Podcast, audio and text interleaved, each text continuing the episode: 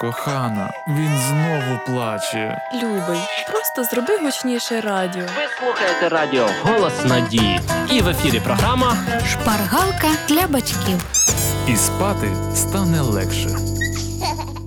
Якщо третину доби ми проводимо в спальні, то в активі робочого дня кухня це незмінне місце зустрічі всіх членів родини, і прогаяти його в порожні у вік шалених технологій та браку часу не маємо права.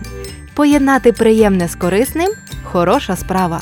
Говоритимемо нині про дитячий розвиток через кулінарію.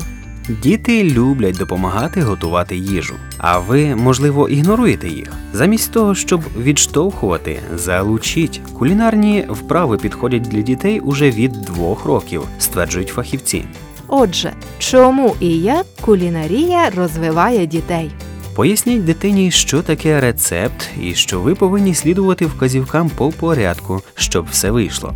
Діти мають зрозуміти, що перед тим як готувати, потрібно уважно прочитати вказівки і дотримуватись їх у певному порядку, щоб добитися результату. На кухні владарює арифметика, яку ви завзято будете втлумачувати дитині, коли вона піде до школи. Але зараз порівнюйте кількості продуктів. Ми кладемо більше борошна чи соди. Скільки половин склянок потрібно, щоб вийшла ціла склянка? Розвивайте поняття послідовності. Не забувайте, що кулінарія дружить із методикою Монтесорі, розвиваючи у дітей поняття чутливості. Використовуйте інгредієнти різних текстур, запахів і смаків. Дайте дитині відчути різницю між рисом і квасолею, молоком і сметаною. Під час спільного приготування їжі відбувається збагачення словника маленьких кухарів. Борошно, цукор і яйця можуть бути звичайними словами для вас, але новими і цікавими для трирічної дитини. Шпаргалка для батьків. Розвивається розуміння концепцій і протилежностей. Тверде м'яке, рідке тверде, гаряче холодне, сире готове, всередині миски, зовні миски, швидко повільно. Майбутній школяр вперше від мами на кухні дізнається про складні поняття причин і наслідків. Діти можуть зрозуміти, як додавання, віднімання або заміна одного інгредієнта призводить до зміни цілого продукту. Спільна робота малюка і батьків це не лише сімейний спогад, а й вміння дитини працювати в команді разом з вами або з іншими дітьми. Для гарного старту навчально-виховного процесу на кухні потрібні такі кроки. Підготуйте зручне робоче місце для вас і дитини. Якщо ви працюєте на високому кухонному столі, який знаходиться дуже високо для дитини, купіть для неї високу табуретку, щоб вона могла і дотягнутися. Будь-який рецепт можна адаптувати для маленької дитини. Почніть з простих страв з 3-5 кроків і просувайтесь до більш складних. Використовуйте страви, які дитина любить, і про які з гордістю скаже, що приготувала їх сама. Увага!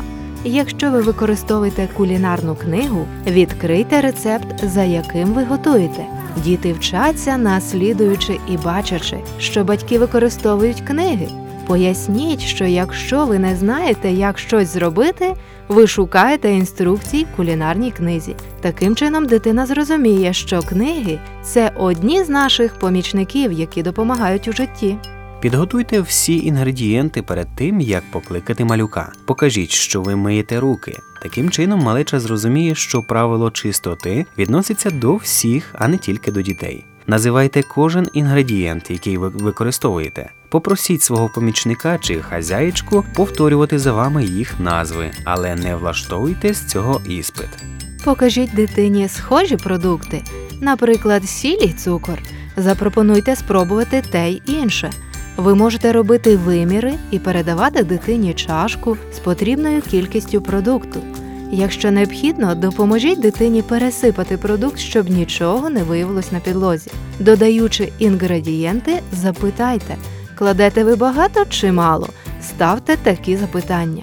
Ми використовуємо більше перцю чи солі. Деякі кулінарні дії не підходять для маленьких дітей. Скажіть, що тепер черга мами, тата, бабусі, і зробіть це самі. Дайте дитині перемішати інгредієнти та дозвольте ставити їжу в духовку, на плиту або в холодильник. Дайте помацати страву до і після, але переконайтесь у безпечності. Якщо можливо, приберіть якомога швидше, адже правило прибери, коли закінчив, стосується і дорослих, і дітей.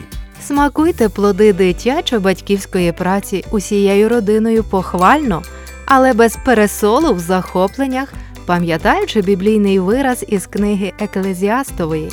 Як котра людина їсть та п'є і в усім своїм труді радіє добром, це дар Божий. Шпаргалка для батьків. Для покращення взаємостосунків у сім'ї радимо продовжити самонавчання. Дистанційна біблійна школа пропонує вивчення лекцій, курсів Щаслива сім'я, а також коли любов повертається додому. Звертайтесь. Індивідуальні бесіди з консультантом по сімейних відносинах за телефоном 0800 30 20 20.